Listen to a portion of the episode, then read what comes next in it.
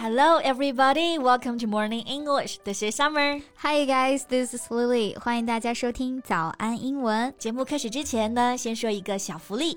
每周三，我们都给大家免费送纸质版的英文原版书、英文原版杂志和早安周边。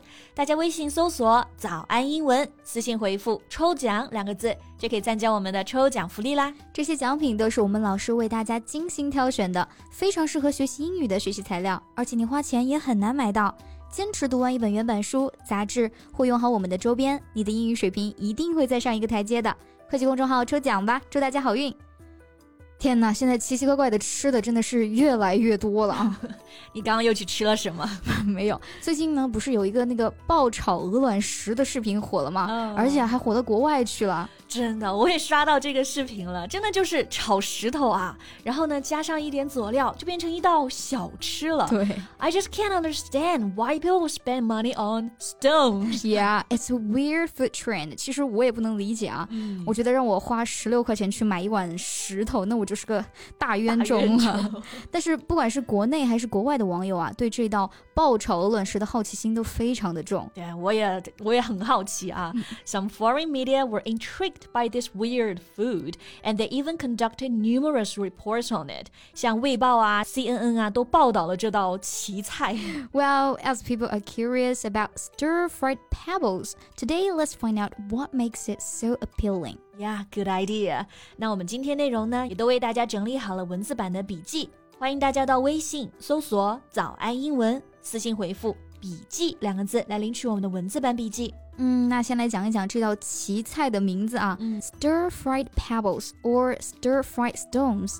Stir S T I R 就是搅拌的意思啊，fry 我们很熟悉了，就是 French fry 的 fry，意思是油炸啊。Stir fry 中间加一个连字符，就是动词爆炒的意思。对，那这里呢，我们用到的是它的一个形容词的形式啊，stir fried。这个爆炒牛肉就是 stir fried beef，爆炒鸡丁 stir fried chicken cubes。还有爆炒石头，那就是 stir-fried pebbles or stir-fried stones。没错，那这个爆炒鹅卵石呢，其实还有一个更加地道啊、接地气的名字，叫缩丢，相当形象的名字了。没错，So you're instructed to suck off the flavors, then spit out the pebbles. Hence the dish's name 缩丢，meaning suck and dispose，就是你吸一口汁儿就给它丢掉，所以叫做呢梭丢。嗯，那这一道菜啊，在抖音上火了之后啊，很多人都想去尝试一下。嗯、Then the stir-fried pebbles have become our latest street food fad. So, Summer, do you want to try this street food? Um, I must say no 虽然呢，最近确实还蛮火的。那这个短时间的狂热啊，刚刚我们用到就是 fad, f-a-d 这个单词啊。It refers to a style, activity or interest that is very popular for a short period of time. 嗯，那比如之前有一段时间特别流行破洞牛仔裤啊，我们就可以说 There was a fad for wearing ripped jeans a few years ago. Right. OK，那讲到这个梭丢，它的做法其实还蛮简单的，有葱姜蒜炒香，然后淋上这个辣椒油，然后再加辣椒，还可以加上一些配菜，比如洋葱啊、韭菜之类的。Wow, it would be appetizing。这么一听啊，感觉还挺有食欲的，那个汁儿味道应该确实不错，好像还有那么一点儿想尝试一下、嗯。确实，So some people did claim it is delicious. 那正好呢，我们还可以跟大家分享一下，那除了 delicious，还有什么单词可以形容这个食物很美味呢？Like the word you just said。appetizing，它就可以用来形容食物是相当开胃的，让人很有食欲。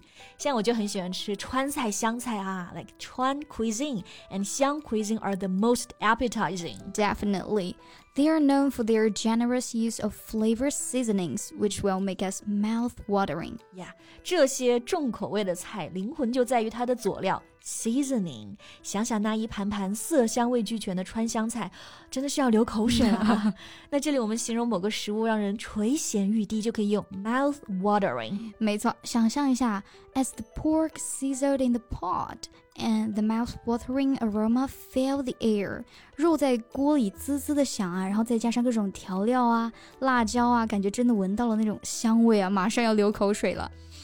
啊，感觉今天必须要去好好搓一顿了。and when we see incredibly delicious food, we might find ourselves salivating and then smack our lips. 嗯，看到好吃的，我们可能会自动的分泌口水啊，脑子里已经有那种吧唧嘴，然后 吞口水的画面了。对，或者有些人吃饭的时候呢，也会吧唧嘴，smack their lips。Though it is a little bit implied，但其实会让人觉得吃的还蛮香的。Yeah, that's right. So we use lip smacking to describe something that tastes extremely good. 吧唧嘴这个动作，我们刚刚说是 smack someone's lips。那这个动作用来形容某个食物很美味，就是 lip smacking。嗯，那比如夜市小摊里的东西嘛，一般都比较重口味的，就很香啊，很好吃。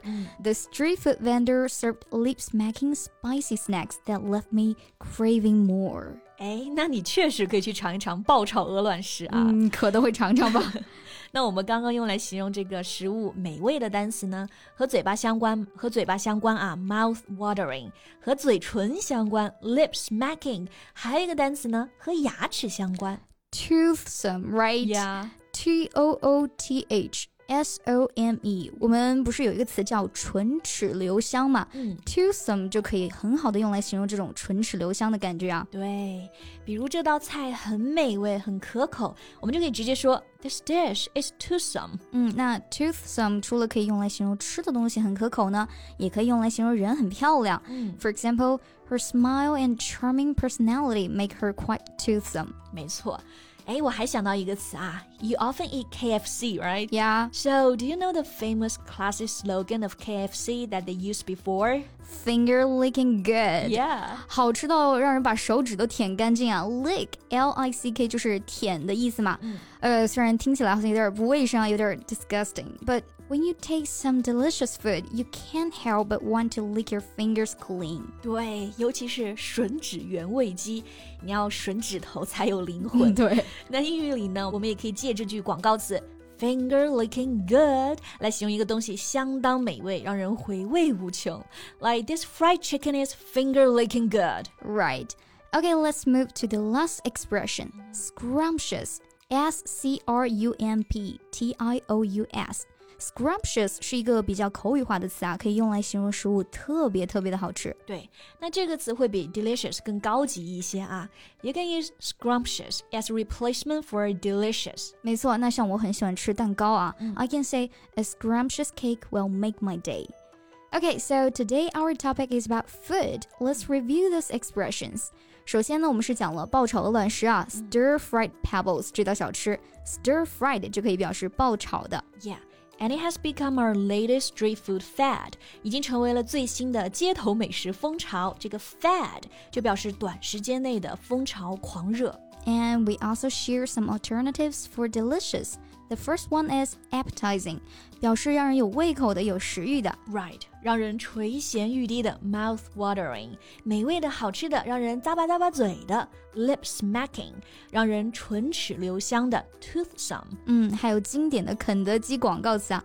Finger licking good，形容食物好吃到让人想把手舔干净啊，回味无穷。嗯，and the last one scrumptious，表示非常美味的，可以呢直接替换这个 delicious，一个更高级的表达。对，那你还吃到过哪些美味的特别的小吃呢？Welcome to share with us。最后再提醒大家一下，节目的所有内容我们都给大家整理好了文字版的笔记，欢迎大家到微信搜索“早安英文”，私信回复“笔记”两个字来领取我们的文字版笔记。So thank you so much for listening. This is Summer. This is Lily. See you next time. Bye. This podcast is from Morning English.